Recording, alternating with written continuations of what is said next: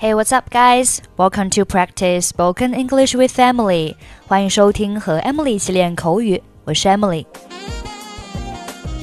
反对很容易引起矛盾，但是如果我们采取委婉的方法来表示自己的不认可，会更好的促进交流，这样出现矛盾的几率就很低了。我们今天来学习一些有关于反对的句子。我不这么认为。I don't think so. I don't think so. 抱歉，我有不同的意见。Sorry, I have a different opinion. Sorry, I have a different opinion. 我不相信。I can't buy that. I can't buy that. 这里 buy 就相当于 believe. I can't buy that 就等于 I can't believe that. 我觉得 你的观点完全没有道理。I think your opinions are absolute nonsense. 这里 absolute nonsense 表示荒诞透顶，完全没有道理。I think your opinions are absolute nonsense. 我不赞成这样的行为。I can't uphold such conduct. 这里 uphold 表示赞成、支持 ，conduct 表示行为。I can't uphold such conduct。今天当中对话的主人公 A 和 B 是一对母子，母亲非常不赞成儿子玩泥巴，因为儿子成绩因为玩泥巴直线下降。我们来听一下他们之间的对话。杰克，你在干什么？Jack，What are you doing？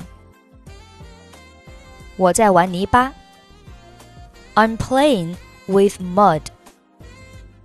你知道你不应该那么做，我已经跟你说过很多次了，这对你没好处。You know, you shouldn't do that. I've told you so many times. It's not good for you.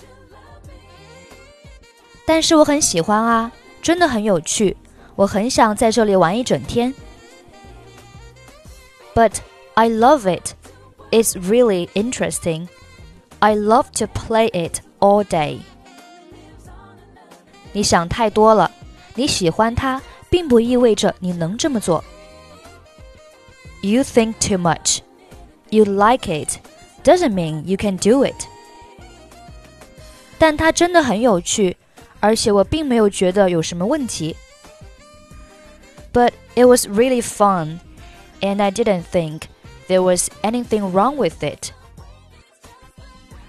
你玩这个是没有问题，但是你因为玩这个成绩都下降了，难道你不知道吗？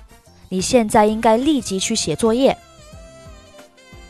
There's no problem with you playing this, but your score is down because of this. Don't you know you should do your homework right now? 那个太无聊了。 我已经把所有的知识都学会了。That's boring. I've learned all the knowledge. 我可不这么认为。你的老师之前告诉我，你这次期末考试作弊了，这说明你根本都不会那些知识。I don't think so. Your teacher told me that you cheated on the final exam, which means you don't know anything about it. 你错了，我学会了那些知识，我只是不想动脑筋计算而已。You are wrong. I've learned that knowledge. I just don't want to use my brain. 你这个骗子，赶紧停下，去写你的作业。You're a liar. Stop and write your homework. 可是我现在只想玩这个。 but that's all I want to do right now.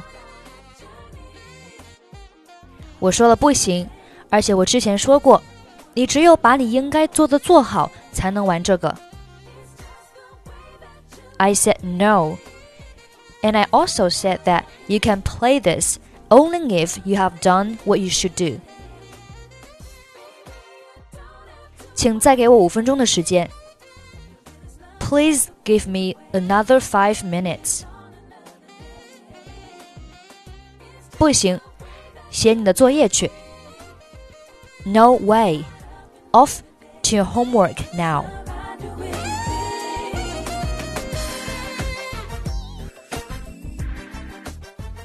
'Jack, what are you doing? I'm playing with mud. You know, you shouldn't do that. I've told you so many times it's not good for you. But I love it. It's really interesting. I love to play it all day. You think too much. You like it doesn't mean you can do it. But it was really fun, and I didn't think there was anything wrong with it. There's no problem with you playing this, but your score is down because of this. Don't you know? You should do your homework right now. That's boring. I've learned all the knowledge. I don't think so. Your teacher told me that you cheated on the final exam, which means you don't know anything about it. You're wrong. I've learned that knowledge. I just don't want to use my brain. You're a liar. Stop and write your homework. But that's all I want to do right now. I said no. And I also said that you can play this only if you have done what you should do. Please give me another five minutes. No way. Off to your homework now.